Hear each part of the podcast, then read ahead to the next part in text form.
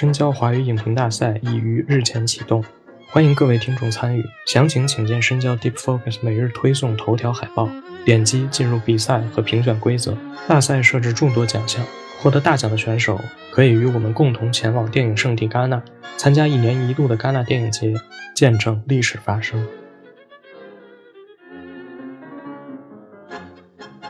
大的公司，这些大的就特别厉害的这些大导演，他把这个视觉本身传递给观众之后，对观众其实造成了一种就是视觉的统治，就是你仿佛认为动画就该是这样的。我动美国动画，我就该是迪士尼那样合家欢；日本动画就是宫崎骏那样，或者宫崎骏那样好的就是二次元那样的。这种统治其实会导致它的多元性没有办法去发展出来。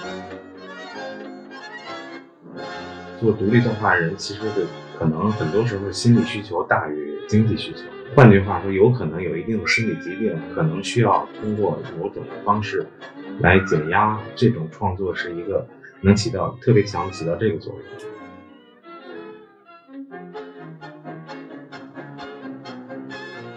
大家好，欢迎大家收听新一期的深交播客，我是主持人元首秘书啊。今天这期节目，我们来一起聊一聊下个月将在北京举办的费纳奇北京动画周啊。费纳奇到今年为止应该是举办了三届了啊，虽然只有这么短短三年时间，但是我觉得在独立动画界可以说是啊无人不知、无人不晓的一个状态。那今年费纳奇北京动画周呢，组委会的各位单元策展人群策群力，在动画周举办的六天之内，也就是十二月七号到十二号，共策划了二十四场高水准的动画短片放映活动。在放映间隙，还穿插了许多啊入围导演分享沙龙、展览单元和艺术市集。今天我们邀请到三位嘉宾来跟我们一起聊一聊这个电影周它的策展。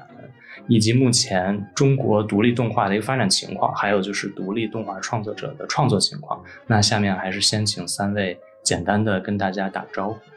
呃，大家好，我是费纳奇北京动画周的艺术总监朱彦彤。大家好，我是费纳奇北京动画周的组委会成员，我是陈连华。嗯，大家好，我是 Peter Cat。呃，对我还要介绍一下，这两位老师都是国内特别有名的动画创作者。对，也是绘本创作者。那你们为什么之前就是最开始做这个电影节？包括费纳奇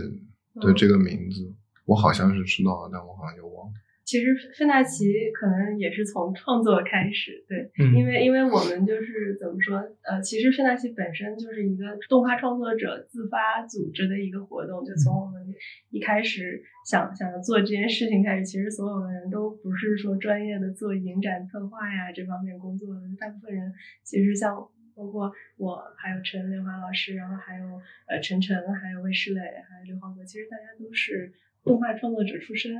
然后，但是就是我们，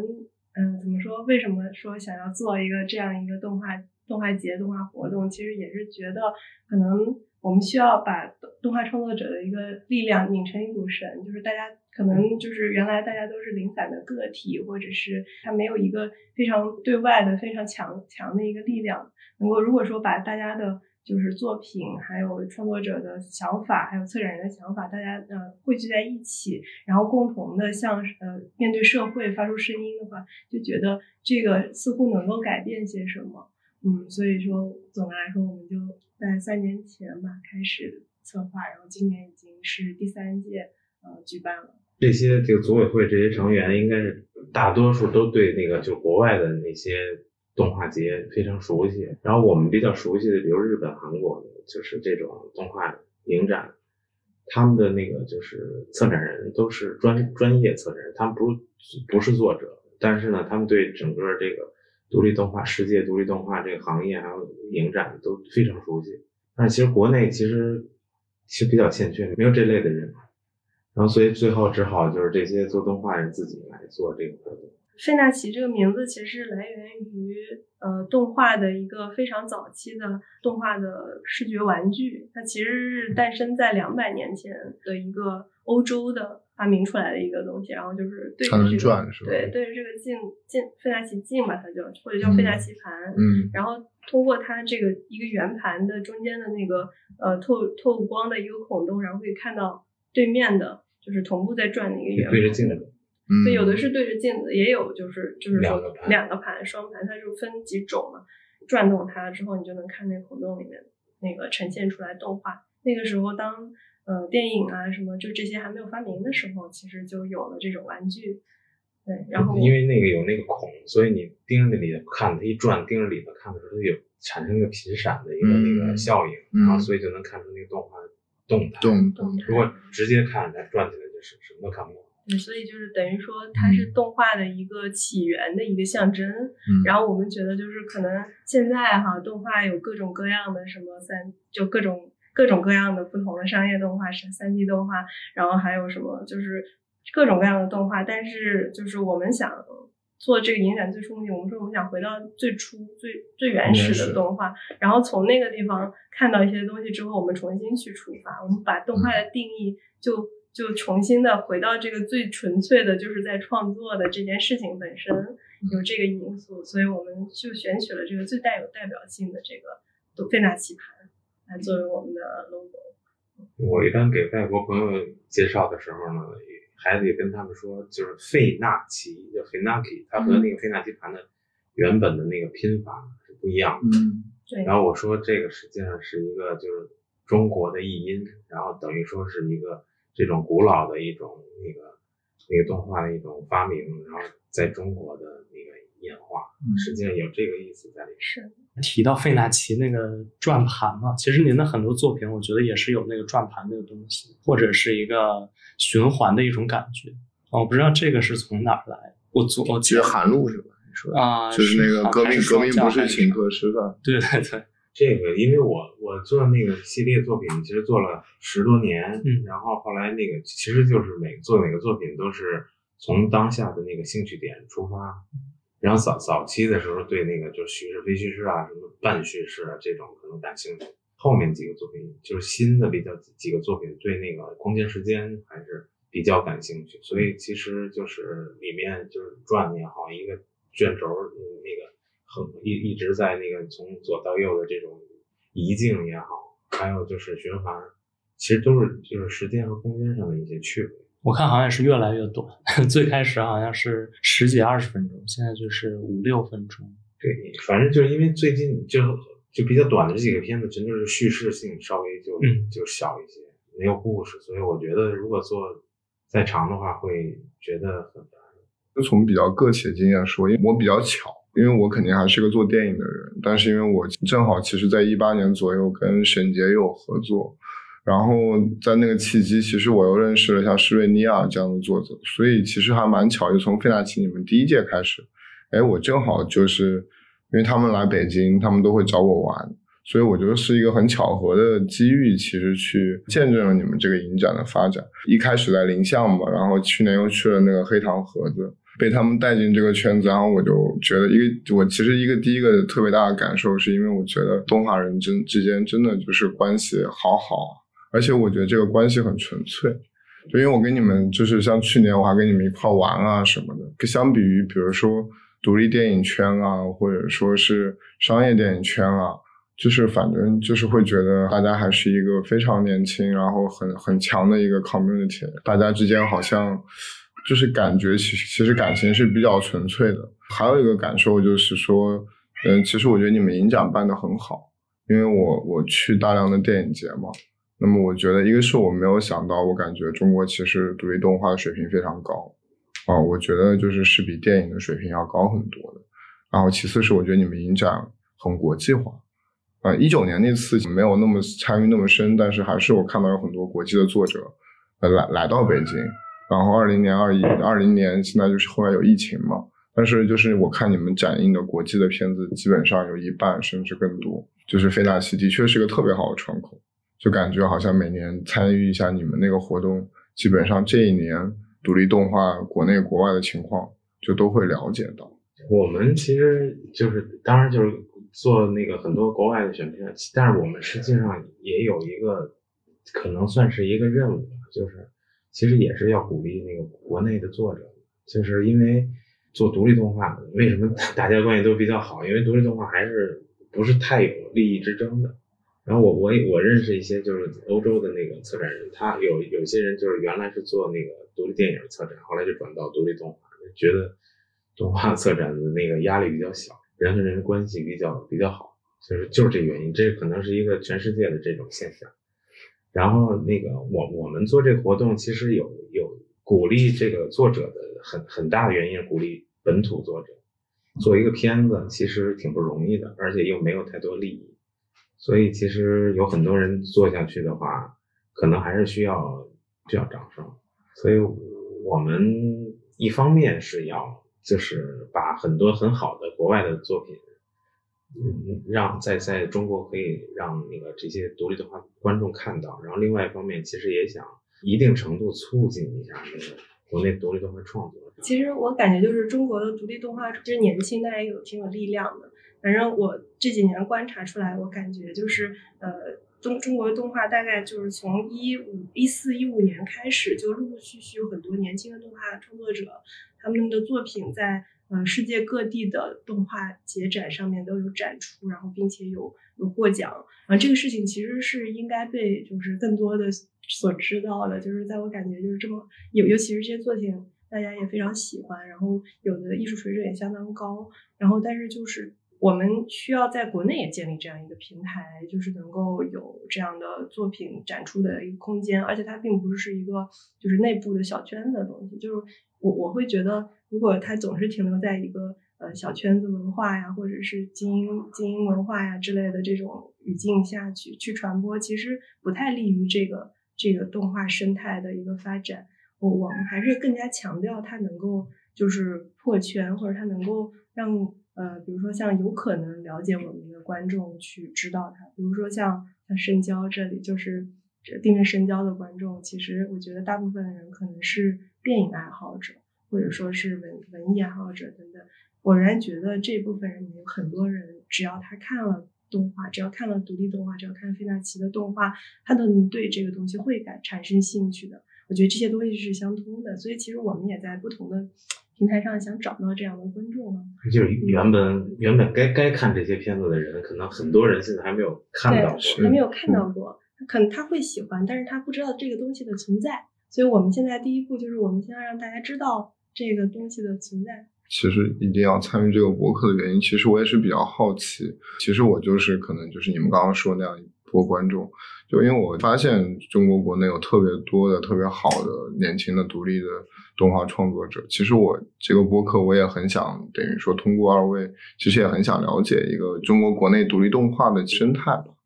啊，因为刚刚燕彤说到说是一四一五年，为什么是这个节点？怎么说呢？就是就是就是一四一五年，可能感觉我我的感觉是它的量上得得到了一个提升，就是好优秀作品。但是在前更早一点，在前面的话，呃，也也是有很多作就创作者，但是就是可能。它的数量上还没有达到一个说能够一年办一次影展那么大的一个规模，但是比如说像像磊磊啊，像就是柴蜜啊，他们其实更早一点，就是已经已经获得了很多国际上的关注。但我觉得好像真正出现一种就是大家都开始有这样的作品出现，是在那个时时间段上。据我我的观察，是一四一五是第一波动画海外动画留学生毕业的时间。比如说燕童啊，还有还好几位，就是现在作品非常好的那些作者，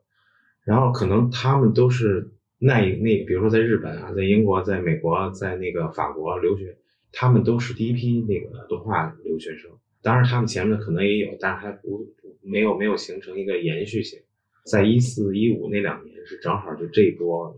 留学生毕业。因为有他们的那个带动效应，他们的师弟师妹们可能就考这些学校的多了，海外这些学院校的专业相应的调整，对中国留学生的这种招生的这种状况，等于说一下就这个文脉就接上了，然后后来人就越来越多，感觉呢就是一四一五有一个特就明显一个上升特别大的高峰，然后但是一四一五之后就归于正常，就不是说一下突然爆炸式的增长，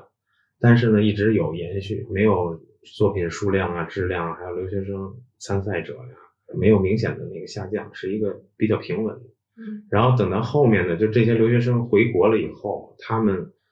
的那个作品，他们的那些创作的这种理念，然后还有就是他们可能身边遇到一些人，可能也有非常强的带动性。比如说有的英国留留学回来的，他本身他可能到学校去代课当老师，他自己经验就影响了很多更年轻的这些学生。而且应该不光是动画这个专业，可能比如说插画专业或者设计专业都是这种状况。所以就是等于是一个全面的一个那个。对审美啊，对这种创作观念有一个神，有一个全面的一个跃进嘛。就就正好，因为因为陈连华老师也是北京电影学院动画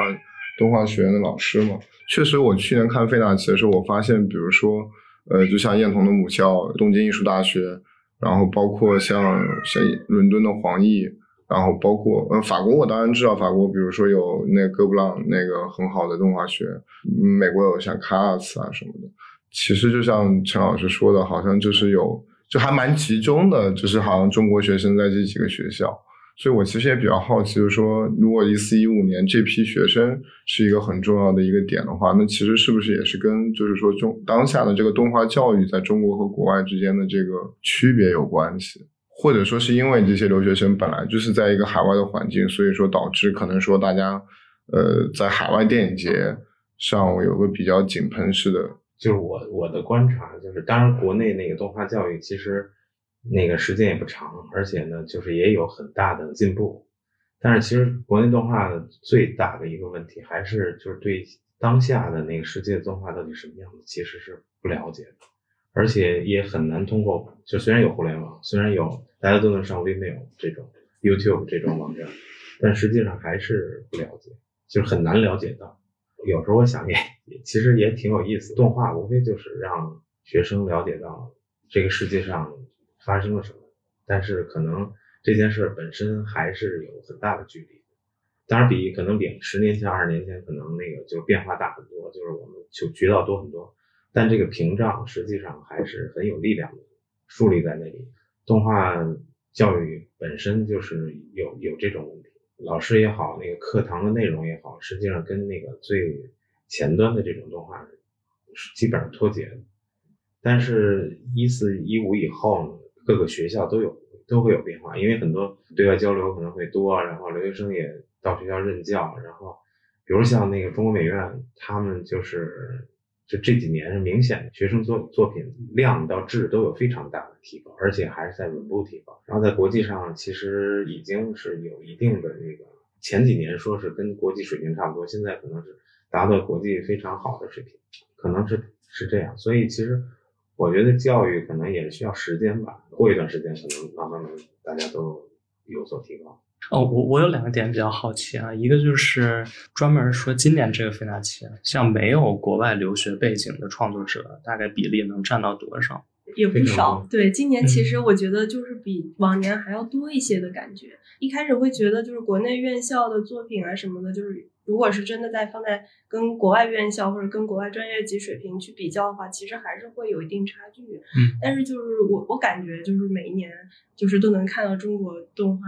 那个学校的一个进步，就还挺，对，就对我们，因为我每年都参加初审的工作，然后每年看几百部片子，就是感觉好像一年比一年好。其实也是刚才陈老师说的这个影响，就是很多学生他们开始打开视野，然后了解。就通过各种平台，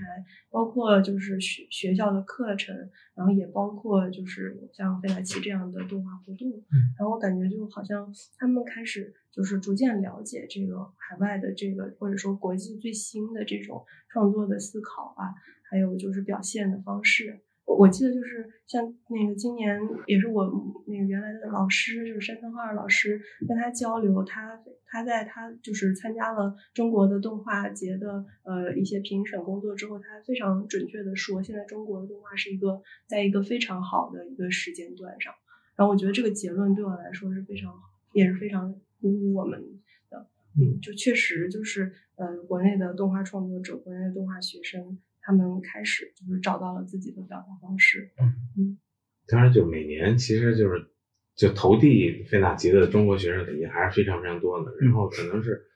如果以那个就质量来衡量的话，就是最后入选的这种作品也是在增加。不光是为了鼓励那个国内创作，同时也是从那个质量的角度衡量，就国内的确实是创作水平，就是没有留学背景的。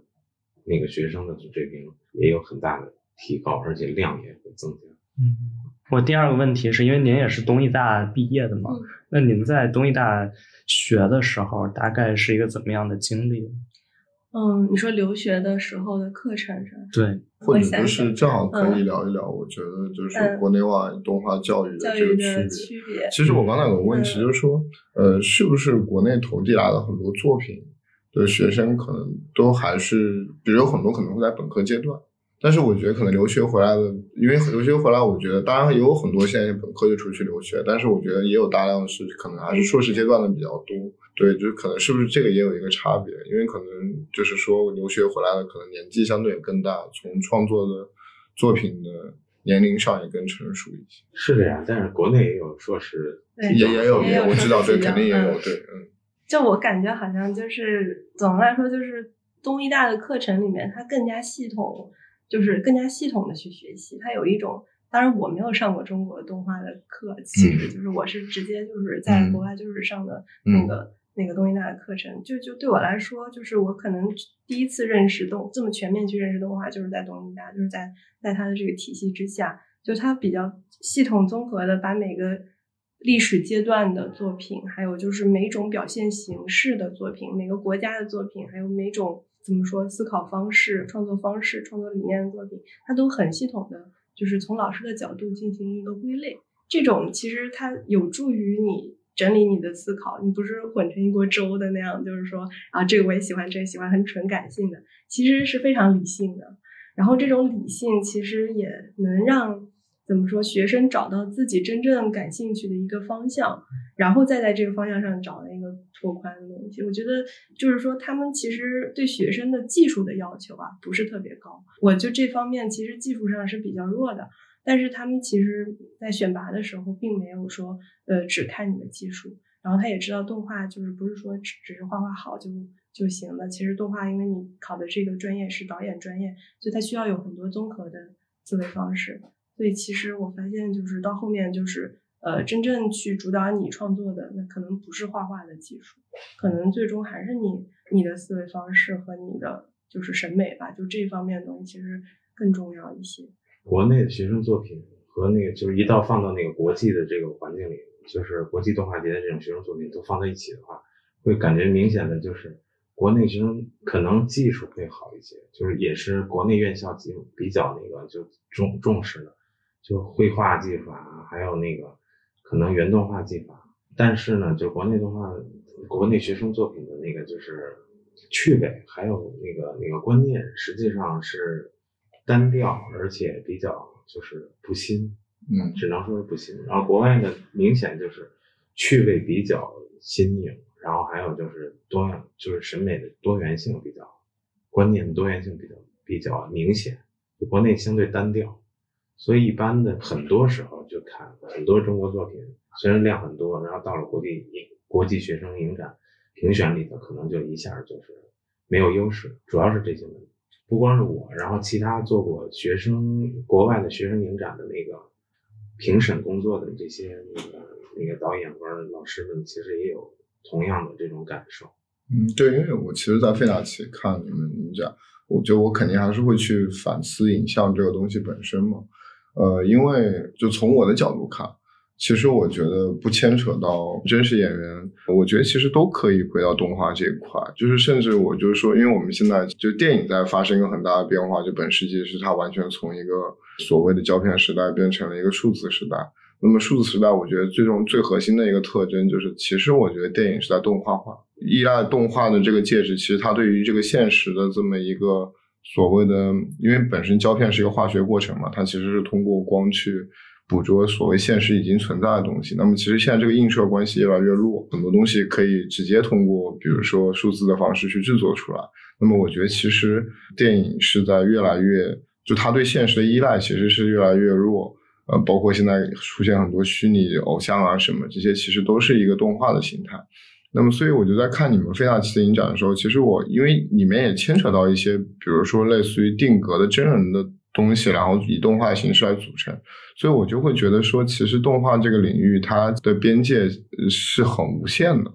就是这个，就是刚才因为陈老师说的这个问题，是我就是可能我觉得对于国外的创作者，我的观察就是说，他比如说在材质的趣味上，他可能就会有很多不同的。但是可能我觉得是不是在国内的动画，就是说它还是在一个比较传统的我们所谓的动画的那个定义里面，就似乎是就还是跟画这个东西。是是这样，但是其实国内也有国内国内动画，就是院校有国内院校的问就是难处吧。因为很多学动画的学那个学生，实际上他是受日本动画影响，就是就是都不用说受美国动画影响，其实主要是受日本日本动漫动画动画影响。然后呢，他们的那个喜欢的东西可能就局限在那个动画那个日本日日式动，而且而且日式的这种。这种电视动画剧集的这种动画的这种范畴之内，很难启发或者说开拓他们的那个审美，这个也是一个现实。就各个院校老师可能都面临这个问题，然后也不光是学校没有提供一个更开阔的一个多元的一个那个可能性，在上大学之前的人生，然后很多同学 可能也也有一些 也有一些问题，可能没准中学的事情。这个可能就不是大学这个阶段能解决的，这是现实，就是确实是真实存在的。但但但我觉得这可能是不是也是说，就是我刚刚其实也想问陈老师，就是我们国内现在就是说，像动画学院这些毕业的学生，他们的主要的就业去向是什么？因为我觉得可能，呃呃，这个就要说回到，我觉得可能。就是要说回到独立动画是什么这个东西，因为我觉得，就我的观察是，我觉得就是比如我在费纳奇，我的感受还是说，独立动画还是一个偏有点介于是在当代艺术和所谓电影动画这之间的一个东西。对，因为我们其实现在一聊动画，可能大家说哎，现在是就国漫特别好的时期。然后我去年来参与你们的活动，其实我就还蛮好奇的，我就会问，比如像刘一楠他们，我说哎，你们。那你们日后是会去做，比如说像什么做像光线彩条屋那种什么，对吧？就是什么姜子牙啊或者是哪吒那样子的商业动画呢？还是说，呃，可能会比较像雷雷这样子，他可能相对来说跟当代艺术、跟画廊。嗯，更密切，对吧？当然还有可能像像刘健这种，那他又是一个可能是虽然在做独立动画，但他好像相对又是叙事比较强，跟所谓的商业动画又不太一样，可能是在一个什么所谓电影节的这个艺术这个范畴内。所以这个我其实延伸一个很大的好奇，是我觉得可能是不是呃，对于国内院校或者也不是国内院校啊，就全世界做动画的教育，其实主要生产的人可能还是去偏向，比如说是。呃，商业动画场景的，或者说是一些呃消费品，就是作为那个广告或者是宣传片的那个一个部分。那么，我觉得是不是独立动画其实还是一个相对来说呃比较精英的、比较小众的这一个呃所谓的在开拓动画美学的那个领域上？我觉得，据我观察，因为就是世界上这些那个就是做独立动画的人，实际上是确实是一个不太大的一个圈子。因为就是，如果是这这里面的人，可能有不乏很多特别有才华的人，然后他们，比如在在美国的，在日本的，就这种人，他可能如果去了那个产业当中去，可能是产业当中的那个优秀人才，可能名利双收，这都可能。在中国其实也一样，有很多那个就是所谓的，就是以前都爱用这词儿叫坚持做个人创作。嗯。后来其实坚持这件事儿，其实为什么坚持啊？那么那么多的经济利益，还有那个很好的荣誉、名声，为什么这些人会就是能够不为所动？据我的观察是，就做独立动画人，其实的可能很多时候心理需求大于那个经济需求。换句话说，有可能有一定的心理疾病，可能需要通过某种方式来减压。这种创作是一个能起到特别强起到这个作用。所以我觉得是在在于那个非常强的那种经济诱惑之下，可能少数人，可能有圣人，他会就是为了艺术理想，然后为了那个人类的认知，可能会会做一些那个就是探索性的工作。但是很多的人，据我观察，实际上是为了解决自己的问题。如果做一个商业作品也好，做一个那个就是集体项目也好，可能达不到这个作用，就是抚慰自己。刚才谈到那个动画学生里头有很多是二次元的学生，其实据我的观察，但是这个我觉得应该做一个很好的社会调查，但是可能我没有这个嗯。能力。但是据我观察，就是很多动画院校学生心理有问题的那个概率非常高，但是不是因为看了动画之后心理有问题，而是因为他本身有心理有问题，他他寻找一个出口，或者寻找一个就是自我安慰的一个心理补偿的一个方式，他找到了动画，找到了这种日漫这种动画，它有这个作用。后来我觉得，其实现在的这个社会，大家都说比较关注精神世界，其实远没有到那个重视的程度。心理其实还是就是精神这个东西非常大的压力非常大，有一个出口的人可能特别容易就选择这种形式，不是一个那为什么？就是我其实很好奇，为什么你觉得是动画呢？就不是比如说不是写作或者不是？当然，我觉得真人影像会有点难，因为拍电影是需要特别多人的。就是我觉得其实对于我觉得写作一样，但这必须是独立的，嗯，这绝不是一个商业性的或者是宣传性的这种。看每个人的那个自己能掌握的这支笔，就是你是能写文章的，还是能做插画的，还是做那个动画？但我还是很好奇，就是比如像电影学院的动画专业，他学生毕业以后，呃，比较多的去向是什么？是产业吗？嗯，是产业。就电影学院目标是要培养，就是动画产业当中的人才，可能和其他的这种美术院校的这种动画的那个。培养的方向就不太一样，所以这两年电影学院学生的就业还是比较理想。所谓理想都是进这个动画公司，但是都是基本上跟商业关系比较大。啊，那游戏呢？游戏我不太了解，嗯，不是特感兴趣，所以我我关注的少。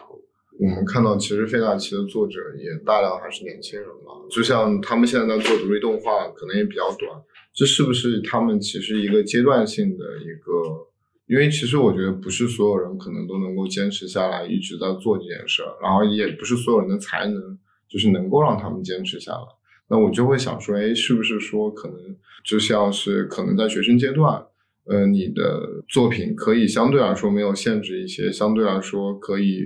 样式更多样，但是可能他们这些人可能比如说日后可能成家了，有了孩子，他们可能还是会因为生活负担各方面的原因，或者是确实是一个。就还是会进入产业，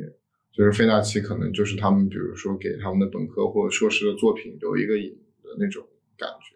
但是我我其实感觉我们的目标可能不也不是这样。我知道，我知道肯定不是，但是事实是不是有可能会是，就是有一部分是这样子。刚才陈老师说，就是有有作者，其实他创作动画的目标，其实目的他不是商业行为，他是为了抚慰心灵。我我觉得这个是就是就是可能是大家创作的一个初衷，就是说我们作为创作者，我们肯定都是要有自己想要解决的问题，然后产生的一种驱动力，然后最终就是形成。一个一个作品，这这种其实是创作者做创作的一个出出发点。但是我我是觉得，就是我们之所以要办影展，我们办活动，然后我们去跟公众去就是介绍这些作品，其实我们不是只是停留在出发的这个地方，就是不想是只是说我们把这个把这个作品做出来之后，然后我们下接下来我们怎么去面对我们接下来的人生，其实依然是个未知。但我觉得就是是可以。呃，怎么说？就是我们可以通过，就是其实还是可以通过这样的自己的一个作品，去跟外界去产生关联，比如跟产业，比如跟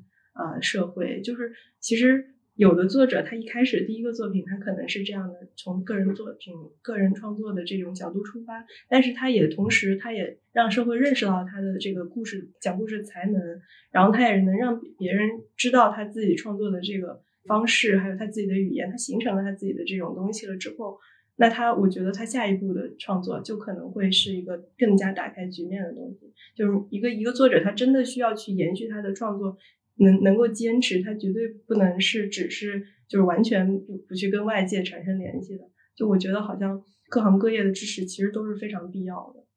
对，所以就是比如说，包括费纳奇自自身而言也是这样。就我们本身如果只是动画创作者在做一个活动，那可能也不会像今天这样，就是得到很多观众的观看，或者说得到产业的支持。其实我们还是希望，呃，就是就是能够让作者能够，就是从他的第一部作品、毕业作品出发，然后能够获得新的创作的机会，然后才举办了这么一个活动。也是我的一个观察，就是动画跟电影很不一样的，就是说，一般对于电影学院的学生，就大家会觉得，比如说他学生阶段，特别是做短片，他可能只是一个日后为了他能够进入产业，或者是能够去做长片的一个阶段。嗯，但是我强烈的感到，比如说，作为像费大奇，我看到的那些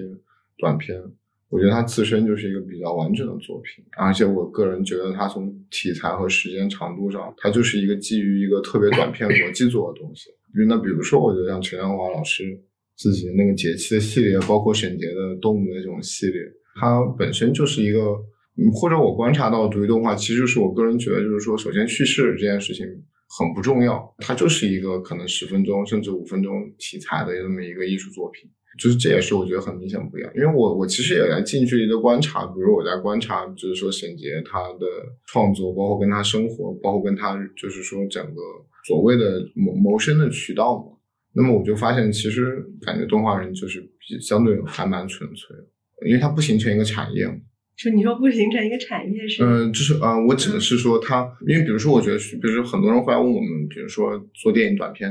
因为我们可能最近深交也会出一个专题，就是在讲电影短片这件事儿。但是大家都知道，电影短片其实更像是一个学生阶段的习作，你很难够成真正带来商业上的回报，所以它其实更多的像是一个自己要掏钱去做的一个事情。但是动画人，我就发现，比如说。嗯，就是我反正都知道，其实就是感觉大家都是在做一个，就像陈老师说的，解决一个自己精神需求的一个，或者纯粹是表达上的一个东西。我是在这个意义上，哦，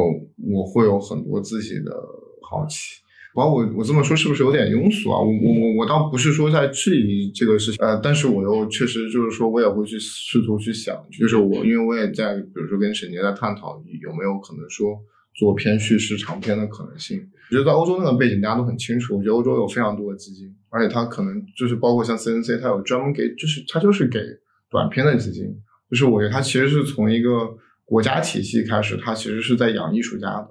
那我觉得其实国内其实是相对来说是目前是就是这样的东西相对是不太成气候的。我好像知道海伦可能有一些资助艺术家的项目，但是那毕竟是少数，所以说我就还是很好奇。呃，这个生态里面，就像现在我们看到，可能都是一四一五年之后这批作者。其实，但我还是很好奇，你们日后会以什么样的方式存在？比如说是在学院的方式，还是说，比如说燕同也会去做绘本啊？可能也会，你们也会接一些商业的项目。就是我对这这种方面还蛮好奇。我觉得可能动画创作者就感觉这个也有点像是在聊生存问题的这个，就还就其实就是生存问题，对，我们就是 就是避不开这个。我觉得哪个行业都面临这个，因为创作这件事情本身，我觉得是非常个人的东西。那他要解，他肯定还是要解决掉这个就是生存的问题。我们从很很多方面来说，就是比如说像我们都需要所谓的产业的支持。动画创作者，你刚才说到的那个要接一些项目啊或者什么的，其实这个。就是属于一个，就是比如说动画广告，或者说动画的，呃，就是用动画作品来来做的各种委托的项目啊什么的。其实这个很多作者，我观察就是很多独立动画作者，他也同时在接这样的项目。然后，而且我觉得这是一个比较良性的事情，因为我们不是总是把创作停留在一个说自己就做自己的自自娱自乐，或者说固步自封的这种状态。我觉得其实如果说你能把你的创作呃融入到不同的产业里面，比如说像就是广告这个行业，或者说是像绘本，其实它也是属于有产业的嘛。就是这些，它能够改变这个产业，就是从创作用创作者的这个才能，它能让这个产业变得更好。那因为我们看到太多，就是大概反正我以前很早以前在中国的时候，我感觉就中国没有好的绘本，或者中国没有好的广告，都一看那中国广告就觉得特别无聊，嗯，动画广告什么做的特别差。但是现在我看，我真觉得。啊，绘本也很好，然后完了，我感觉这个动画动画广告片拍的也很好，很多都是来自创作者，也来自我们这个圈子，比如独立动画创作者。你问说，哎，这个片子谁做的？说，哎，这个是什么谁谁谁一个一个导演做的。他他除了做他个人作品以外，他还接这这些工作。但接这些工作，我觉我觉得也是我非常尊重的一件事情，因为他其实他能够把这个行业本身的，他他能提升这个行业的一个一个水准。除此之外，就是我觉得，比如说，我其实，在去年就是啊，或者说呃，第一年动画周结束了之后，就是有呃电影公司找到我们费纳奇，就上海的一家叫本来影业的动呃的电影公司，它原来是一直是做儿童动画的这个方向的，但是他们其实也在找寻自己的一个出口，他们他们其实也是想要做好的作品，然后这个这个电影公司本身它就。看了我们费纳奇的这个作品之后，被深深的打动了。他觉得，哎，中国的动画原来这么好，原来这么棒。我觉得他们是属于呃很有眼光的资本。就我觉得这样的资本还不会少数的，只不过没有发现我们而已。他们就联系到我们，然后就希望我们能够就是为他们介绍一些作者来完成他们的这个儿童动画的这个创作。其实这个我觉得也有一一层委托的意思，但是也同样是这个作者的作品。就它，它有两两层属性在里面，但是我觉得就是能够接入到这个产业的力量，去支持作者完成一个就是有双重属性的这么一个作品，其实是一件很好的事情。尤其是在中国儿童动画领域那么缺少作品的时候，我们能够呃通过动独立动画创作者的这个力量贡献到这个领域里面来，我觉得这也是一件好事。所以这可能是一个。呃，创作之后延伸出去的一个方向，嗯，这也是一个就是 动独立动画导演一个比较理想的一个生存方式，就是没有更理想，只有相对理想。嗯，这您指的就是说有这种相对还符合，这其实就是说纯个人创作和那个商业创作，可能如果当一个坐标轴的话，就是两两极，然后但是有很多中间环节，有的可能偏这边点儿，偏那边，对，嗯，就偏创作一些的可能或者偏。独立创作一些，可能就会愿意接受，或者觉得更有意思。自由度比较低，然后更那个执行性更强的那种商业的这种动画，可能就觉得这种项目可能不是太有意思。很多作者是这样，但是可能没必要那么绝对，就是一定要我完全只做自己个人作品，这个可能也不现实。就我觉得这个中间它其实有很多很多很多的选择，还有很多很多的平衡。我觉得就只要能。就是作者，其实我们就是想支持动画创作者，作者找到了某一种平衡，然后他的审美我们觉得很有意思，或者说这个作品很有意思，其实我们就会支持。就费纳奇也不是说绝对是要只支持最纯粹的创作，我觉得我们也不想这样子去去很去定义这件事情。嗯，就像你们说的这种相对能够表介于有一定平衡性的这种动画作品，有慢慢的出来，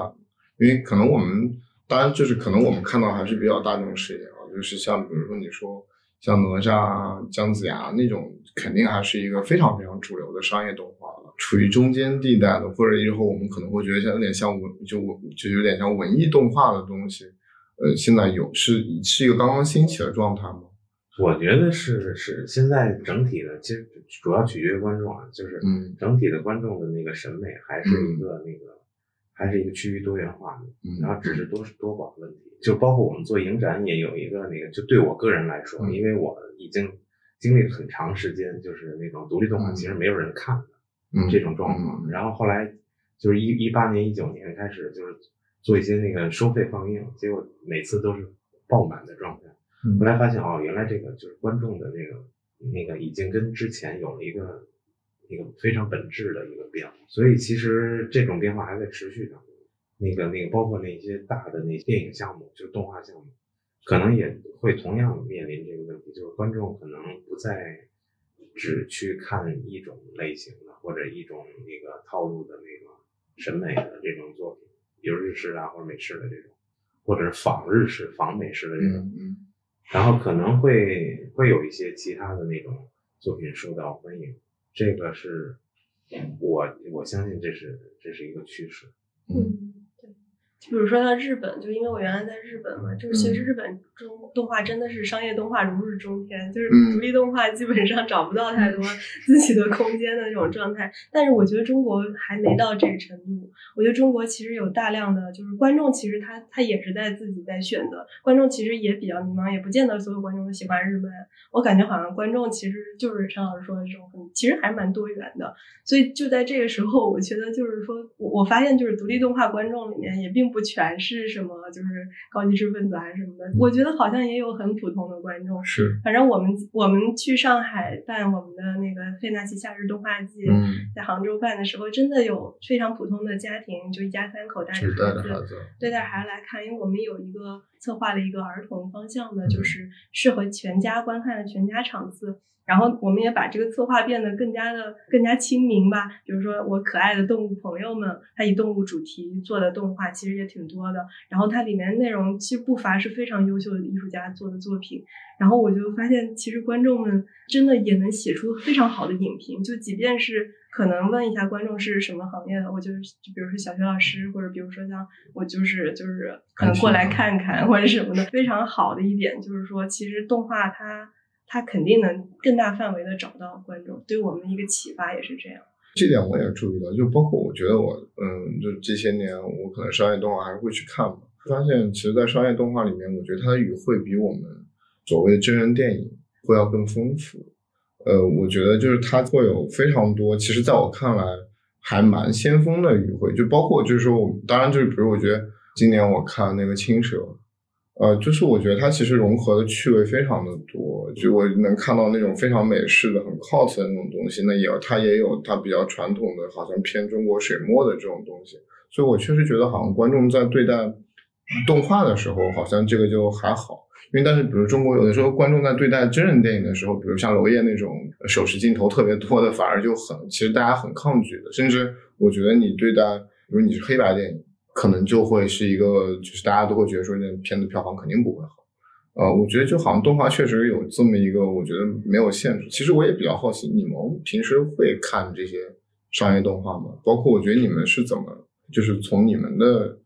角度来看，你们是如何看待，就是当下，比如说国漫特别厉害，或者说，我觉得整个动画产业都是比较向上，你们怎么看那些作品？我是几乎没看过。几乎不看，你会看美国的那种，也更加更不会看美国的，就是说像像皮克斯的。皮克斯有的我看过，其实主要还是我我看电影还是不是为了去某种求知，其实我还是觉得好，就是感兴趣才看。是为了那个获取快乐吗？就是我纯粹跟普通观众一样，比如说，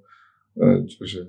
我我我觉得差不多。我觉得就是早年的那个皮克斯的，我还是还还挺喜欢的，但后来的就不是太喜欢。嗯，这个早年和后来，比如说早年大概就是从那个飞屋之之前的还可以，飞屋我就觉得很无聊的一个电影，嗯，所以我就我对皮克斯就是失去兴趣，动画长片就从哪个方面都不能吸引我，所以我我从来很就不能说从来很少看长片，然后包括一些那个就是不是三维的或者是二维的长片，嗯，其实也也很难吸引我，我是是这样。除非是一个，比如我好朋友拍一个片子，拍的长片，我可能去看。但我好朋友好像还没有拍 长片。啊，但是刘刘刘健老师的那个长片我会看。反正我还是会去看，但我可能也不是，嗯，怎么说，我还是作为一种知识的了解去看。就是其实对于这个片子，就是很喜欢的这种商业质感的，或者说是。怎么说？这种呃，像欧美的或者是日本的这种长片，其实还是挺难让我喜欢，因为我觉得有的片子也不是特别值得推敲，然后所以就可能在这方面上面就是不喜欢，那就是没法喜欢，也没有什么特别多的理由。但是刚才就是你是不是想想问我们的是关于就是独立动画和这个？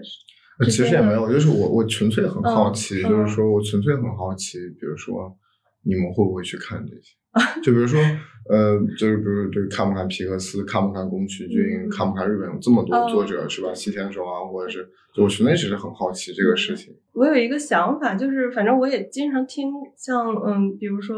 国外的老师们就会对，因为他们也会对这些长片发表一些观点，因为这这些就是。就是大家也会好奇嘛，我感觉就有的老师非常极端的会去说，他说迪士尼我宁愿它没有存在过，嗯，然后他其实很多对，包括就日本也有老师说宫崎骏真的不太行，嗯，就是我觉得他简直就是毁了动画，毁了日本动画，真的会有这样的观点。当然我自己对这个观点并不是说完全认同啊，但是我觉得。在某种程度上，其实这些大的公司、这些大的就特别厉害的这些大导演，他把这个视觉本身让传递给观众之后，对观众其实造成了一种就是视觉的统治，嗯就是你仿佛认为动画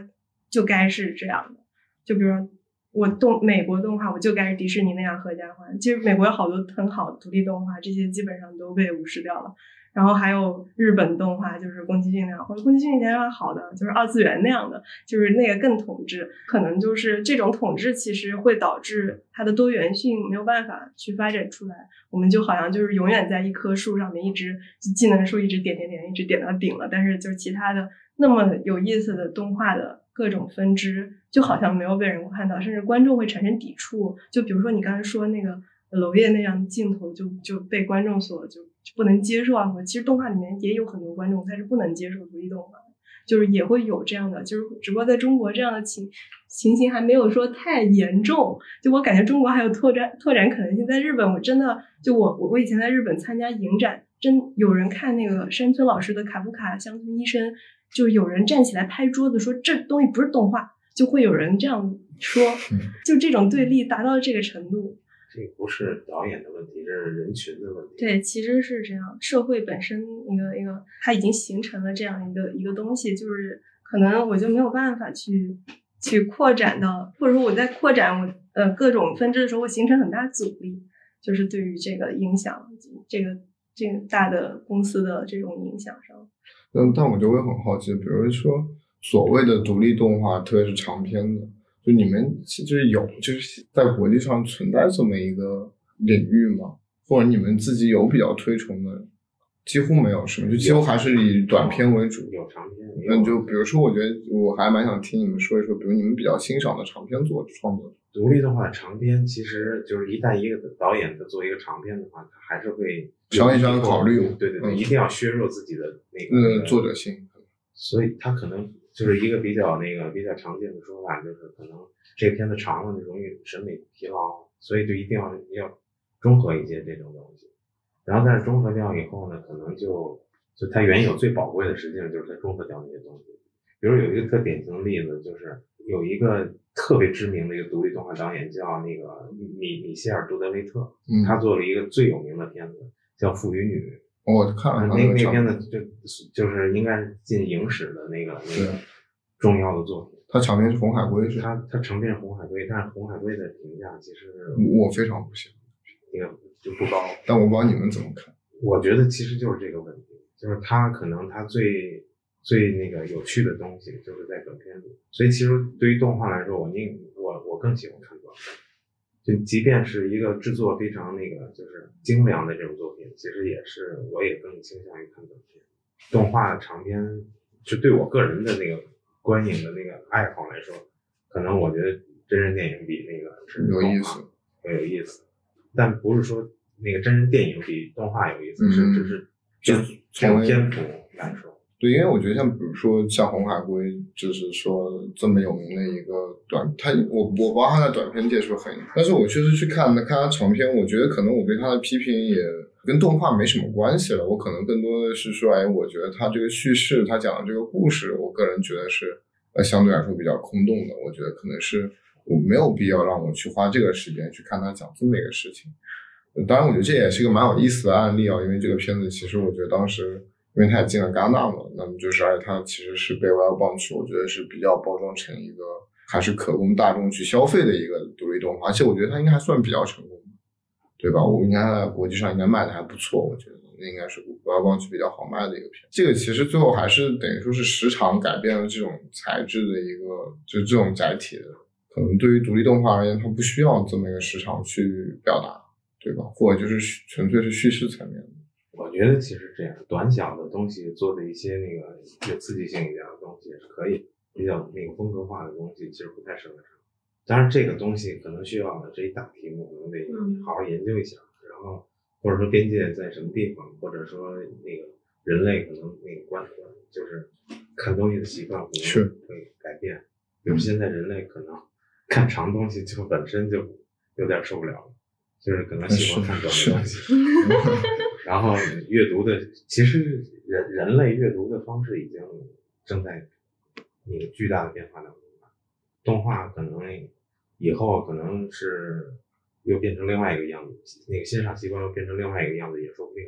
对，因为我就突然意识到这个问题，其实背后很核心的一个问题就是说，是不是一提到独立动画，它相对而言就是一个这种载体，是一个在时长上趋向于短的，而不是长，或者趋向于二十分钟以内。不太好说，就像独立动画这个东西到底怎么界定，也没有定论，然后只能说是一个无法用精确的语言来界定它，可能只能说一大概的一个东西。所以那个篇幅也是一大概的东西。这个可能都不绝对，因为你们去年那个大奖片，那个就国际部分的那个《悲伤之物理》，对，《悲伤之物理》，对它，它好像有三十左右吧，四十，它四十多，二十多，二十多，你感觉像很长，其实只有这么长。对，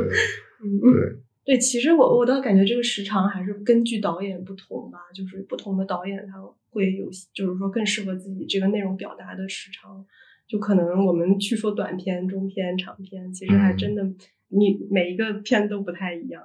它可能它就这个片，它这个内容它就适合短片，然后大部分的，我感觉确实适合短片，因为大部分如果说当就是他大大家想做点挑战，然后保持它的纯粹性，各种各样的东西的时候，这个短片其实是更加有利于作者表达的这个形式。如果它特别长，那它需要的东西也特别多，就叙事的因素。另外一种，另外一种那个就是规律，就是让观众的那个观赏规律就不一样。对，反正我个人的感觉就是一个片子，如果它叙事性很强的话，它自然就会长，而且它就会上映。我觉得这都是相辅相成。叙事是那个个人，就是导演和观众的一个友好态度。嗯，就是我要跟你交流的话，我我给你讲故事。嗯。就比如说上课一样，就是你要跟让学生那个能够吸引他听，或者说让他能够更利于接受你讲的东西。最好的方式讲个故事，嗯，对。然后，但是如果我要是不太跟你的态度，就是对你的态度没有那么友好，就是我没有必要给你讲故事，我只是表达一下我你爱听不听，可能就是反正就是一般我理解就是叙事是一个导演的那和观众沟通的一个有效的桥梁。就是他的取决于他的沟通意愿嘛，嗯，或者说也还有就是叙事的方式上的挑战，其实也也有有那种特别呃常见的或者说特别普通的叙事方式，其实也有非常实验的叙事方式，嗯，也有的时候。动画创作有的时候也是在找不一样的叙事方式。就我觉得我这么讲故事很无聊，但我那么讲，我也是在讲故事，但是我讲的比较有趣。这样的作品有很多。就是指月嘛，就是用手指着月亮。其实我要跟你讲月亮，然后大家在这都看的是手指。有的时候觉得我要通过故事来讲讲，要表达我的东西，可能我我要编一故事，可能这个就是我想讲的这东西已经变相了，所以干脆就舍弃这个对这个叙事这个东西。嗯。然后，但是呢，可能对观众要求就比较高了。嗯，还有呢，就是可能造成更多的障碍也说不定。这个取决于那个表达的内容，还有观众观众看的。我很好奇，像国际像比如说像就安纳西、渥太华、就广岛这样的，就是动画节比较知名的电影节，它其实比如说它它会区分，就是说什么？它当然肯定有长片。但也有短片，它短片里面会区分中篇吗？就它短片，它一般是怎么去区分这个时长和题材？就是前两年有一个特别好的一个例子，有一个就就是那个比利时的一个导演叫艾玛，然后和她的那个男朋友叫，然后他们两个人好还是 Mark，好像是，对对对，然后他们俩做了一个之前做了一个特别特别成功的一个羊毛毡的一个那个短动画短片，然后就等于说各个动画节都特别认可这个片子，大家都认为这个好。后来他们做了一个四十多分钟的一个片子，然后这个片子在有的动画节就变成是长片类，然后有的动画节就是短片类。嗯，所以其实是到底界定在多少分钟之内没法界定。其实国际上也没有特别通行的一个一个。不同电影节的不同的都不一样。对，有有一般用什么？我感觉就是。就是有的是三十分钟以内这种算一个算一个对三十分钟算是一个门槛，但是也有就是六十分钟以内就这种说法。我我感觉就是都就六分钟以上算长片，六分钟以下算短片，就短片五十八分钟这种完全是长片了，在我们看来，对，所以这界定其实就一直因为好像很少有说中片的，但是我觉得这东西肯定这只是一个机械的定义嘛，也不能说非得是怎么样的，但是但是确实就很少有电影节会弄出来一个中片这么一个尴尬。时长的，以前那个皮特潘就是经常有四十多分钟的，嗯，但是也一般都是算短片，对，嗯，因为这个确实还是跟我觉得跟产业有关系，比如纪录片行业就会有一就会经常会有中片，比如他甚至有时候会去偏分电视纪录片和所谓的电影纪录片，因为中片很多都是电视台放，对吧？就是可能四四十分钟、六十分钟这种，对。这个动画，这个这个就是所谓的这种分类，其实呀从一开始的时候就没有统一的。比如说现在还保保留着有一些那个老的动画节，历史比较长的动画节，保留着它那个最后展映的单元，它就分五分钟以下，然后五分到十分，十分钟以上就用它会分这么分这么细，五分钟以内五分到十分。据我了解，就现在现在就俄罗斯 Croc。就是一个在游船上的那么一个动画节，它保持这种分类方式，然后最后评奖也依据这个分类。但是我一看那个历史文献，就是之前广岛就是这么分的，可能就是在某一年之前，很多动画节都是以这种分类。然后后来就是大家觉得这个可能不一定合理，然后或者是发现了新的方式，就就就这个现在目前只有只有 Croc 一个动画节用这种分类分短片。就是也可能就是电影节上就提到电影节的话，它其实会造成评奖上有问题。我觉得无非也就是为了这个东西，但是就到底我们为什么要分类，其实就是是不是只是因为这种机械的原因才导致的分类呢？我觉得这分类还是比较徒劳，就像评价一个作品好不好。对，就是比如说有的导演，我我听过山村老师讲过，他说他评价一个作品，他还是要他不太敢放肆。但是还是要考虑这个作品是不是要那个，就是这个导演花了非常大的功夫，他要考虑这个。他会考虑这个，那那这个就很。有些导演，有些那评评委，我也亲身见过，就是就是一个英国的独立动画家，他说我从来不 care 这个。是。然后这个我觉得都有道理，我觉得其实就没必要搞那个一个标准，其实可能都有他没道理的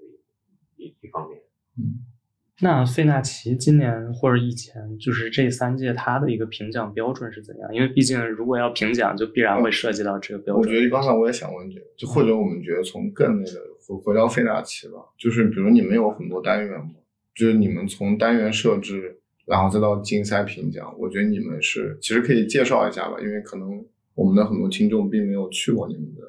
这个就是动画节，我我先说一个故事。第一届的时候，就是我们请了那个就渥太华的那个评委会，就渥太华国际动画节，就四大动画节之一的，等于说是策展人吧，艺术总监克里斯罗宾逊来国内，嗯，然后做那个终审评委。后来我们做了一个网上直播，跟评委聊天。后来我就做，我就想我代表观众，或者说是说一些观众的那个想知道的问题，然后我给他提问，我说那个。您那个评价这个获奖的这个作品的这个标准是什么？后来克里斯罗宾逊因为在现场，后来他就瞪了我一眼，然后后来后来下去说：“哎，你怎么能质问这样的问题？” 其实就是怎么说呢？没没没法说标准。然后但是呢，就是说，因为无论选片也好，最后评价也好，它还是有一个标准，就是这个片子好片子。但这好片子到底是怎么界定？这可能没法界定，可能只能靠这种。特别有经验的和有有鉴别力的这些那个评审们存乎一心，然后初审其实还是有一点，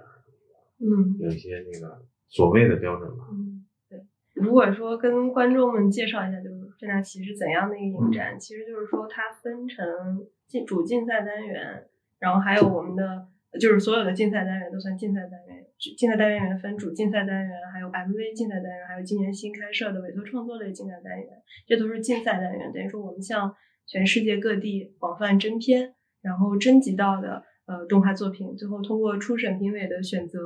然后最终选出入围的作品，这么一块作品进行展映。然后还有一部分是我们的策展单元，就等于说我们把一些以前的。呃，老的作品或者说是近十年左右的，就是这些比较新的作品，我们把重新拉回来这个影展，然后以一种策展的形式，然后把它给重新的给观众呈现出来。就这个可能就是我们组委会内部的策展人呃各自呃或者说我们外邀一些策展人或者评委作为策展人等等来来做的，所以就是分两块，一个是竞赛单元，还有一个是展映单元。就是数量上大概就是这样的。反正我们今年竞赛单元是入围了最多的片子，因为主要是我们一下子今年争了七百多部片子，七百七百四十多部片子，然后当时觉得就是特别多，然后发现那个片子都特别长。然后一般其实我们不是按照完全就纯粹的按照多少个片子，因为是因为有时长，对有时长的，我们放映也有时长限制，所以说就是我们按照时长来算。但是发现就是片子数量一多，你这个时长。可能就是一个长特别长片，就打扰到很多短的片子的入围或者什么，就会有这种问题。所以我们今年就破格，就想想看，因为有这么多片子，我们不想错过好片子，然后来就就多多入了，多入挺多。所以今年有有有八个主竞赛单元，分了八场放映，等于说八场主竞赛单元的放映。怎么说？就是就是其实一般来说，就是中国作者和外国作者的入围数量是差不多的。因为你们竞赛单元是。啊，你们最后评奖的时候好像会有中国最优作品和外国最优，是的。但是你们其实竞赛本身是放在一起，其实竞赛是本身是放在一起的，对，也也没有，因为我们还是希望就是说观众能够都看看一看，因为有有有时候我们发现把海外的片子放在一起看，其实那个售票量还挺太高了。然后但是你要均衡一下嘛，从策略上来说平衡一下。对对，我还是觉得就是大家不仅要看国外的，其实国内的作品也很好啊，但是这个需要一个门槛的引进，那我们就。不管怎么样，我们就把大家都放在一起，然后还有包括学生作品。我们要是单单立一个学生作品单元，我估计这售场就是对售票售票什么可能都会很低。那那这个不行，我觉得就是就是最后我们展映都混在一起放。但是评奖我们有一些就是分开的一些，比如说像我们奖项里面有专门针对中国作者的奖，然后也有专门针对海外作者的奖。就是所谓海外指的是就外国纯外国。之前是三个奖是吧？还有个学生奖，有学生作品奖，然后也有那个费纳奇奖，就是给中国导演的奖，然后还有一个叫动画周奖，给外国的导演的奖。这俩奖是就是费纳奇奖和动画周奖是平齐的，对。但没有一个什么最大奖，就是所有这两个。其实这三个奖都是都是都是带的，嗯。一样的，都是都是一样的。就可能学生作品稍微小小一点点，因为学生嘛。但是就是另外两个，因为学生作品的人同样也能参加那个费纳奇奖的评选，就知道这我懂我懂。对，去年就等于学生作品也同样是大奖，大奖，刘刘一男的那个。对，是的，是的。嗯。所以就是三个最主要的奖项，然后还有比如说 MV 大奖，然后还有委托创作大奖，今年新的。那所以我觉得很有趣，你们就开了一个叫做委托创作，嗯嗯，为什么呢？就是这还蛮有趣，委托创作这个是就是很多东西都都有这个啊，都有。然后以前是就是这种作品投递少，然后现在这种投递非常多，所以就给他单。那他这个委托创作，比如你们在比如说嗯设置这个他的一个比如说最基本的性质是什么呢？就是什么样算委托创作，什么样算自主创作？就是不不是自主。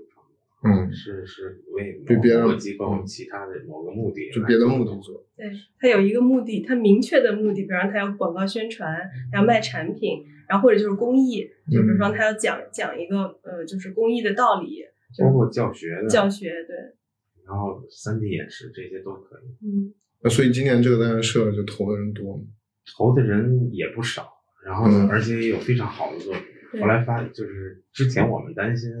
没有人投，因为不是因为这种作品少，是没有之前没有过那个动画影展，就是设设这个奖。对对。然后后来发现，其实投递的非常多，而且有特别有意思，比如说什么奥运会宣传片啊这种。对对对，他做的挺好，就东东京奥运会的那个。哦，真的吗？对，动画工作室做的，他等于他也有甲方，但是他做的非常的有有意思，就视觉上很丰富。嗯。后来查一下历史资料，就是好像上海。那时候就有上海国际动画电影节，那时候其实就有很多委托创造什么，然后他们还承接广告业务，就是类似的这种，就美美影厂本身自己也会承接这种样的业务，就这应该是很早以前就有的一个东西。昂西反正是一直有这个，嗯，它有一个单元就是属于就就就是委托创作单元，对对，然后我们就是费纳奇不是每年都会做宣传片嘛，嗯，然后就是我们自就是进。今年的宣传片是那个刘一男，就是我们上一届的对上届的获奖作者做的。然后，然后其实委就是我们委托他做一个，他这个也可以投到对他也可以投到昂西的委托创作单元。对他不同的委托创作是不一样，就有的委托创作他可能就是。就是说，他要我是纯甲方，然后你按照我的样子做，然后必须得按照我的什么什么做。但是也有是真的就很重尊重创作者的委托创作，就是说，嗯，我我非常喜欢你的这个美术，但是我我想做一个片子对，我想做一个品牌，能不能使用到你的这种美术？你可以比较自由的发挥，只要满足我一个需求，就是最后能够呃反映我的对呈现我的品牌反映我的，这个也是美委托创作。其实这个范围还真的挺广。然后我们对就比如说刘一男的那个主视觉的创作，其实大部分的时候我感觉我们都是这种状态，我们非常尊重这个创作者本身自己的美术还有自己的想法。然后我们在这个基础上对他有一个有一个就是相当于是要求，就是希望他能够呃呈现我们这个动画节落在最后落在这个动画节的这个开幕或者说宣传上面。嗯，那还是能大概说一下这几个单元今年大概数量上。虽然我知道数量没有意义，可能是时长只有。今年跟去年有一个稍微有点不同，就是今年的那个因为主竞赛多了三个单元。所以那个就是特别策划单元，今年就少了一些。今年整体的那个就是脚印的少，所有场次和去年是基本持平的，就和第一年也是持平。啊，就是是整总共放映的数量。对对对对。然后还有今年的有一个现实的困难，就是还是因为疫情，疫情，所以其实我们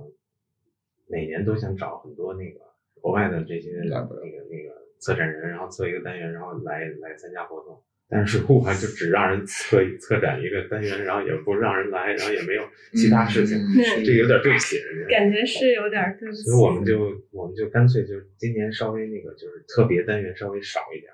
嗯，是的，我们找一下，我们呢收到了七百四十个作品的报名，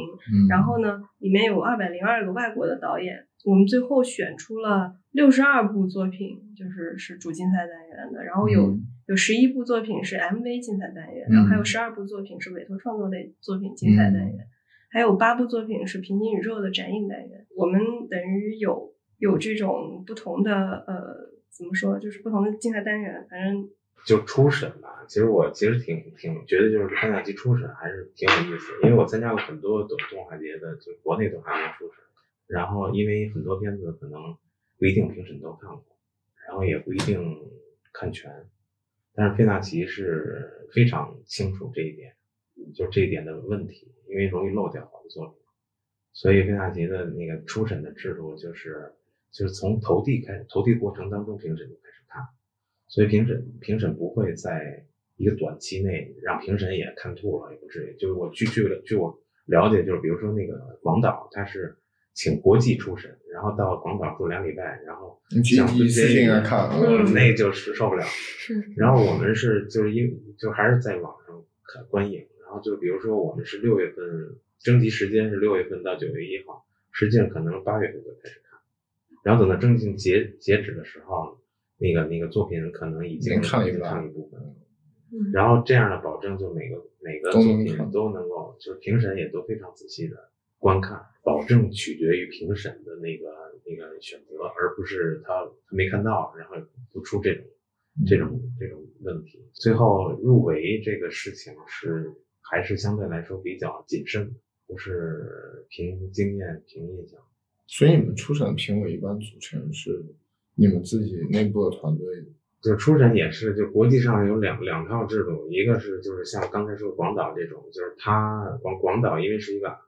老阿西法的那个就是国际动画协协会的那个那个组织，非常的那个就是传统，每年的初审都是请不同国家的那个初审评委组成一个那个初审评委团。然后呢，那个就是之前也是各个那个动画影展也都这么做，但是这么做有一个特别大的问题，就是有的动画节可能因为每年都好几个初审，就选来选去可能没有合适的人，最后只好找一些不太合适的人也充数，然后所以最后造成评审质量非常。很很大程度的下降。昂西之前就有过这种情况，广岛实际上也是这种，那个选片的质量非常差。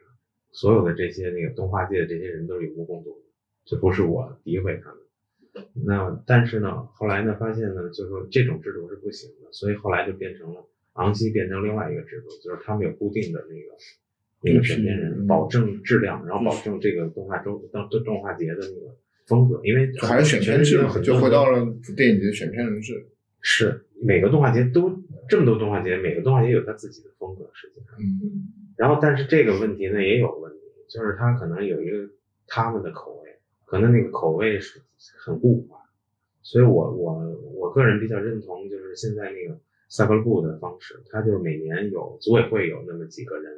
然后还有大量的外面的人，他来邀请特邀一些，对对对，所以一方面保持了他们这动画节的有一个固定的风格方向，另外一方面又有一些新的新的观点。然后我们飞卡奇还是采取的这种方式，每年可能组委会里头有几个人，嗯，然后还有一些外面的那些艺术家或者各各方面的这种那个有非常有观影经验的人。嗯，大概一共我们初审分为有五五个初审，然后就其实今年是比较开放的，给到给到，比如说像呃，我们今年有有做独立动呃独立电影的电纪录片的导演。来做我们的初审，然后也有做艺术策展工作的，呃，就是主要是还是做实验影像方向艺术策展工作的初审。嗯，其实就我觉得就是就初审的责任其实是要大于终审，是对，其实是对，因为他他能让人看见或者不被看见。对，初审是专业，是一种专业。就我之前就听那个，就是我我和那个就是那个萨尔布的那个总监就参加一些别的动画节，他一般谈说，哎，这个选片选的还。挺挺不错的，后来我就一下意识到，就初审是一个很专业的一件事，就是说他的那个选的好和不好，同行都清楚。对，因为那个其实是标准的电影，整个电影展的水准是靠这个来决定。是的，你最具体颁给谁，其实我觉得有各趣味啊，各种各样的对。对终审颁奖，你可以不认同，也可以认同，其实问题不大。就是呃，观有的时候经常有观众在那个我们留言底下说我要把奖颁给谁，就这样，我觉得也挺好，非常好。我就是我觉得这个没有必要说权评委就是权威就是唯一的，是。但是初审真的非常重要。我们也一向强调，就是就是终审的那个奖不不是唯一的那个认定，但其实初审也一样，就是说你没没有入入围，可能不不代表你作品不好。可能代表我们动画节那个口味 是另外一种样是的，是的，是的。而且有就是今年听初审的时候，听到呃有评审老师说，他说就是其实有的时候在评选的时候是看这个作者本身，就是我不光我不是完全横向比较，有的时候也是看，比如说这个作者本身他可能是一个六十分的作者，或者怎么说，他他原话就这样，就是说这是六十分作者，那他做到了一个八十分的作品，那我觉得我就愿意让他入围。就是，其实就是超常发挥了，他他他付出了努力，付出了很多，然后最终他的表达真的很到位。但尽管他有很多的缺陷，这也是我们能看到的缺陷，但我们还是希望这样作品能入围。其实也是这种这种程度上的初审要做的工作啊。就据我了解，有些大的动画节，它实际上是考虑平衡的，就是比如说国别平衡。比如说，对，肯定某某个大的动画节，它可能它需要就是今年那个日本一定要有一个，今年日本片子很差，可能也得选一个。但是我觉得这种可能都难以避免，但是只是不要滥用，就这个可能这个程度非常非常小就可以。对，就是说如果完完全杜绝，可能也不太可能。我们还没有做到那么 那么那么那么那个，就是让国外的所有的 对所有国家的作品都趋之若鹜那个程度。嗯，哎，所以我这也是我很好奇，因为我觉得你们从一开始就是想要在中国做一个国际的一个这么样的动画电影节目。嗯，像现在你们海外军片，它的渠道是什么？你们用的就是怎么样使得海外的创作者把作品拖过来？我当然相信你们有大量的人脉，你们会邀请很多人。但是，比如说对于海外院校，可能还就你们的渠道是怎么？我感觉海外院校就真的还是我们自己组委会，因为有好多就是这个院校毕业的嘛。对，我们直接东医大直接直接那个 先投 了，哎，你们投来吧，然后就对对对，跑过来。对，就是就是都直接认识教务嘛，就是就 他们帮着，就比较对对对，还有什么学校群啊什么，就这些，而且我们志愿者里面都每个学校的人，就我感觉都齐了。然后其实就是我们会让让人帮着转发，有的是学校集体投递，也有的是个人，就是就是说。做做邀请作者投递，就是学校的这种，然后还有一部分就是我们主要还是就是脸书啊什么这上面的这个就是会有一个转发，虽然说转我脸书关注量其实也也就那样吧，但是就是有一些重要的动画影展的策展人会帮我们转发，嗯，然后他们是会跟国外这些作者联系很紧密的，对，然后他们那他们转发的动画节，那可能那些作者就倾向于去投递，有的作品。还真的就是直接就是作者投过来，就是也没有我们也没有邀请啊或者什么，就直接投过来。那我觉得我我判断猜测吧，或者可能是通过这些看到，对，可能通过这他们发布的这些信息看到的。其实两百多还挺多，也已经不少。国际上动画影展特就很多，就每个国家都有，但是呢，还是有一个良莠不齐的一个状况。这些比较大的这些影展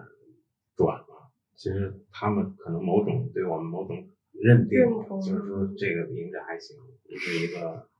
一个那个乱七八糟的一个影展。对我们重视什么版权呀，或者是重视创作者呀，就这些质量啊，这些放映质量，对。就我们还会在就是国外的这种动画节上面刊登海报，就是我们会有一个海报交换行动，就是跟国外的比如很好几个动画节都有这个海报交换。嗯，然后他们的册册子上面能经常看到费纳奇，其实这个也是一个就是信号吧，就是我感觉就是一般这些那个从一个那个做做动画的导演这个角度来讲，其实挺愿意去一个新动画节的，然后尤其是中国。对于中国这么大一个国家，然后有一影展，可能大家会感兴趣。然后比如说，就美国之前没有，然后美国这么大一个动一个大的国家，然后一个大的一个动画动画生产国，然后后来有了一个 Glass，嗯，然后这 Glass 呢，就是美国之前有一些，但是后来就就都难以为继。然后 Glass 后来同样，其实我们跟 Glass 有点像，嗯，Glass 就是这些影展这些人都去过看了，鉴定了一下，觉得这个影展。后来就现在，Glass 一下就是大家都都愿意一个大的大家对美国也感兴趣。呃，是的。之前其实国际上其实不客气的讲，就是我我个人的听过无数的这种就这种评价，就都认为中国的影展就原话就是一个笑话，就中国动画节。嗯，这个可能就是他们讲的有点那个极端，因为他们不了解我们中国文化，所以但是我觉得其实，在某种意义上可能也是。中国影展实际上不太符合那个就是一般的那个那个影展观众的期待，为什么呢？因为他们说最大的笑话就是中国影展不放片子。嗯嗯。然后当然还有其他问题，就有的影展即便放片子，选片质量不高。嗯嗯。然后即便有一些好片子，但是放映质量特别差，拿投影仪放，嗯，然后鼠标还出来，就播放下一个，没关灯就放了，是吗？这些都注意的，然后不不注意版权，直接放完了，有人就上台。哎，哪有还能够考用这种事情？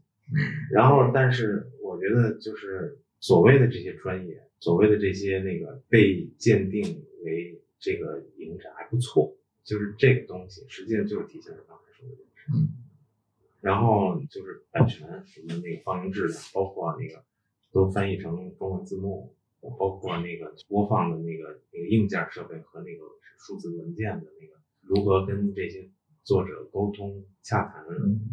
那个那个放映的次数，还有版权费用，还有那个如果要有一些那个追加的放映，会再去跟人联系。然后另外可能这些影展的这些艺术总监可能都认识我，然后可能会就是比较认同这个影展是一个比较规矩的一个影展，所以我觉得这跟这个还是有一定关系。就大家投了一篇有一个影展，你很糟糕，有时候。去投印印度的某些影展，发现哎，影展是八月初，他们的那个征片截止是七月底，这你一看就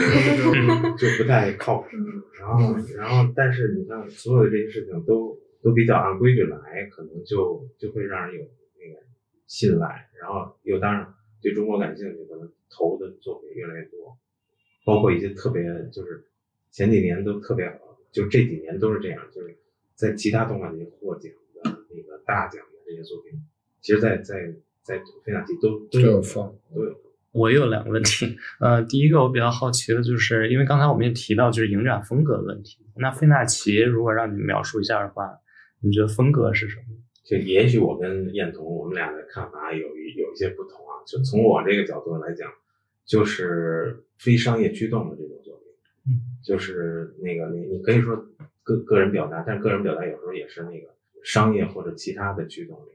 然后我觉得费纳奇的那个风格就是没有外在的其他的东西来影响你的那个表达。嗯，我觉得有可以可以大概的说，就是其实我们更鼓励呃有作者个性化的这种作品，而不是就是市面上到处都能看到的作品。这是一个我们大家都有的一个共识。我们就是希望有更多的多元化的是多元化的审美，还有多元化的表达方式。就这些都是我们鼓励所支持的。然后它不见得说一定要有一个产业的回报或者有一个产业的关注才行最最支持的，其实也就是这种最难卖出去的或者什么，就是但是它又有非常好的构造、非常好的想法的这样的作品，就是我其实可能是我们最支持的这样的。嗯，然后我们可能还有一个风格，就我不知道这个能不能称之为风格，就是我们希望，就是我们对观众是非常 open 的，就我们希望能够大家都能来看，我们不把自己弄抬特说我是一特别什么牛的，或者什么特别高高级的、高冷的什么的，我我们不要，我们还是希望自己是一个是一个亲民的，或者是一个。观众友好的，我们我们可能作品的内容本身，我们就是我们保护好作品本身，制作者自己的这种创作。但是我们在作为一个活动上，我们觉得一定这个东西是一个公共的事情，所以就是这方面的风格上也是一直一直我们坚持的。嗯嗯，还有一个问题，就是因为我看除了北京，您刚才提到就是上海也会放，然后我看好像杭州也会，杭州也会啊，所以就是在这些地儿放会有什么不一样的吗？就是北京其实是我们的等于是活动的一个最主要的一个核心，因为它有竞赛单元，它征集作品。然后呃，上海和杭州其实是相相当于我们的巡展，就是我们会用策展，就是策展的方式来去把呃以前的竞赛单元的片子，或者说是以前的，就是我们认为好的作品，就汇聚到那个就是巡展上，然后也是。相相当于是策划一个一个的单元，然后去呃用用另外一种方式去面对观众。就总体来说，就是可能主主要活动就这么一个，嗯，但是我们巡展可有很多很多个，嗯，然后就全国各地，我们希望有更多。其实也是我们的那个目标嘛，就是发现想看这种片子的观众，因为这些观众不仅在北京，嗯，是在哪都有，对。其实有有观众，就是第一年、第二年都有，就是从很远的地方来的观众。那我们希望就是这样的观众，其实就是如果他能更方便一点来参加这个活动，不是一件更好的事情吗？然后，而且就是其实就是确实独立动画里面有一些是适合普通观众看，不是叫不是叫非专业观众嘛，或者说是不一定是非得是动画专业的人才能看。那这样的观众，我们也要去就主动去寻找。所以我们就就其实就是一直希望每个城市都能够找到这么样一个地方的，这这也对作者本身的这个创作的，呃，他的那个呃怎么说传播也是有好处。这个就北京是主场，算是主场，对，其他的巡展的那个都不确定，就是看根据情况。根据情况，但是上海、杭州主要我们有比较就是比较确定的合作方，可能也有呃。比如说像厦门啊，或者是就院校内部的啊这种，其实那那也是会，就学校其实会去主动请我们去做，还有包括像四川也们其实都会做一些呃小型的放映的活动。